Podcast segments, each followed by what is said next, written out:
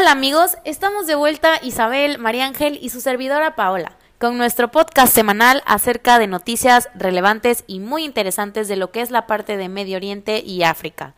Hoy les traemos una noticia acerca de Irán, anunciada el 9 de febrero del presente año, en donde el ministro de Inteligencia admitió poder desarrollar armas nucleares. Bueno, para comenzar y poder entender esta noticia, vámonos un poco al pasado para entender el contexto de la actual situación y cómo están las relaciones de estos países. Bueno, comenzando con, en 1953, Mohamed Mossadegh fue derrocado, era, era en aquel momento el presidente democrático de Irán, antes llamada Persia, como dato cultural. Y bueno, Estados Unidos y Gran Bretaña tienen muchos intereses en el petróleo y eh, Mossadegh lo nacionaliza. Y esto fue una amenaza clara para estos dos países del occidente que vieron sus intereses totalmente amenazados y lideraron un golpe de Estado para derrocarlo e instauraron una monarquía con el último Shah de Irán, cabe mencionar, Mohammad Reza Pahlavi, espero pronunciarlo bien, quien la verdad es una figura muy controversial, en mi opinión, porque a pesar de que tenía ideas muy progresistas y ayudó mucho a occidentalizar en algunos aspectos esto de la sociedad de Irán, bueno, con su pueblo fue muy duro, sobre todo con la población muy religiosa, los chiitas, y bueno, al final el mismo pueblo terminó derrocándolo y se instauró la actual República Islámica y Ayatollah Khomeini subió el poder en aquel momento y en 1979, bueno, se instauró este gobierno que hasta la actualidad podemos ver. Y bueno, otros sucesos que sucedieron no ayudaron a las relaciones entre estos dos países, entre Estados Unidos e Irán. Y bueno, uno de ellos fue la situación de los rehenes en la Embajada de Estados Unidos en Irán. Y al final podemos ver cómo las, las heridas no han cicatrizado hasta la actualidad y lo vemos en el presente. Bueno, Paola, ahora explícanos un poco del programa nuclear y cómo funciona para que nuestros oyentes entiendan un poco la relevancia otra vez. Claro, María Ángel. Bueno, el programa nuclear que tiene Irán se remonta a los orígenes de la Guerra Fría. Con ayuda de Estados Unidos, este comienza en 1950 y básicamente consiste en el desarrollo de tecnología nuclear con fines pacíficos, según declaran los iraníes. El gobierno iraní asegura que el único objetivo del programa es tener capacidad de generar energía nuclear. Actualmente tienen varios sitios de investigación, una mina de uranio, un reactor nuclear y algunas instalaciones de procesamiento para el uranio. El problema que tiene Irán ante el mundo es que empezó a suponer una preocupación para la comunidad internacional a partir del 2002, cuando se descubrió que existían centros clandestinos.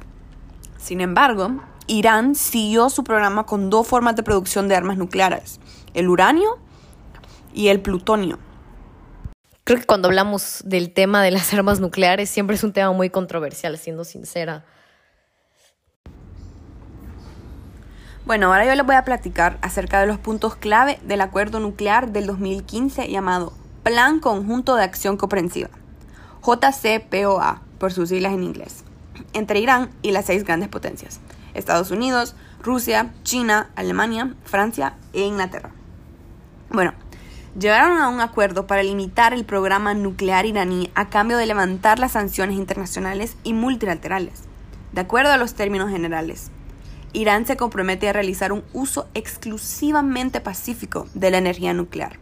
Irán no desarrollará bajo ninguna circunstancia, ni tampoco adquirirá armas nucleares. Los puntos del acuerdo son los siguientes.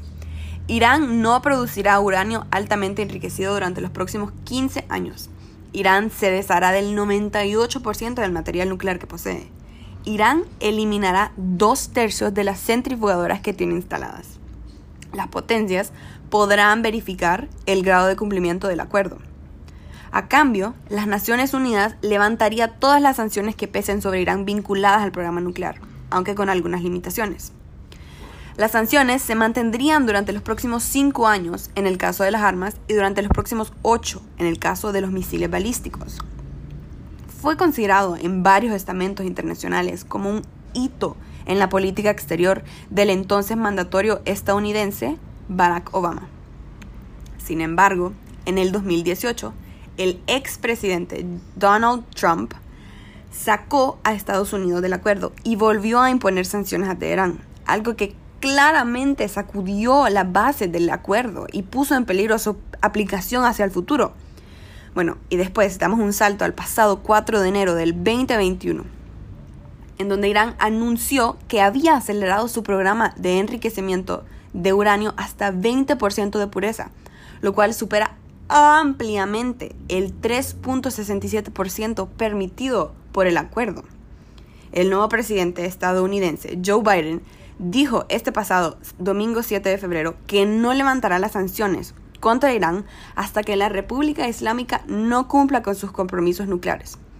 El gobierno de Biden ha expresado su voluntad de reincorporar a Estados Unidos a este pacto, pero insiste en que ante todo Teherán debe cumplir totalmente sus compromisos.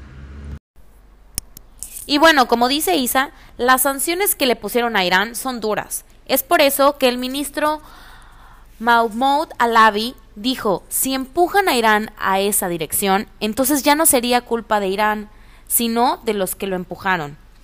Y este comentario me parece un poco de hartazgo, queriendo él deslindarse un poco del tipo de problema que ellos puedan llegar a tener. Por lo mismo es como decir, eh, fue la culpa de otras personas que nos obligaron a llegar a esto o a hacer esto. Y una persona importante como el ministro, el que haya admitido este tipo de comentarios, pues dice mucho, tanto porque pueden haber dos posibles escenarios. Primero, que solo lo haya dicho para causar revuelo, preocupación, una llamada de atención para aquellas sanciones internacionales que se les han puesto, eh, pues afectando a su economía. O la otra es que sí tenga ese plan y simplemente pues, se le haya escapado decirlo.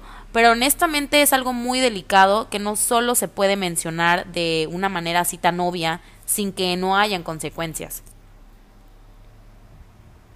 Creo que todas podemos estar de acuerdo que este tema es muy controversial, siempre que las armas nucleares son el principal tema. Y bueno, con todo el contexto existente, yo creo que el Estado de Irán está manifestando más que nada su molestia ante estas sanciones impuestas. Y bueno, creo que lo ven como una injusticia y por ello las palabras del ministro, perdón si no lo pronuncio bien, Mahmoud Alavi, sobre este comentario que hizo del posible uso de las armas nucleares.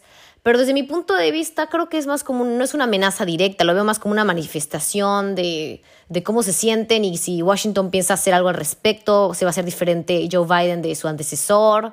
No creo que sea una amenaza de guerra, porque por lo que entiendo las armas nucleares son como prohibidas por el mismo régimen que tiene impuesto el régimen islámico que tiene el gobierno del Estado de Irán. Y bueno, creo que esto puede resumir un poco todos estos posibles esto de comentarios sobre si viene una guerra posible. Bueno, Paula, ¿tú qué opinas? Bueno, pues creo que Irán puede llegar a impactar muy fuerte en el mundo, teniendo armas nucleares. Sin embargo, sería un caos total.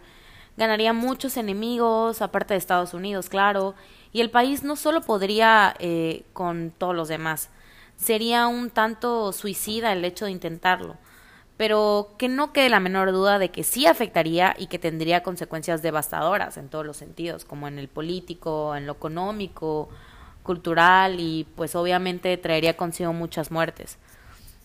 En lo personal creo que ningún país debería tener armas nucleares. Conocemos las consecuencias como las que tuvo Nagasaki e Hiroshima y también me parece que es, es cuestión de si se puede confiar en que un Estado o país las utilice o no. Gracias amigos por escucharnos. Esto fue todo por hoy. Esperamos que lo hayan disfrutado y lo más importante es que se hayan informado de lo que está pasando en Irán actualmente. Nos vemos en el próximo episodio.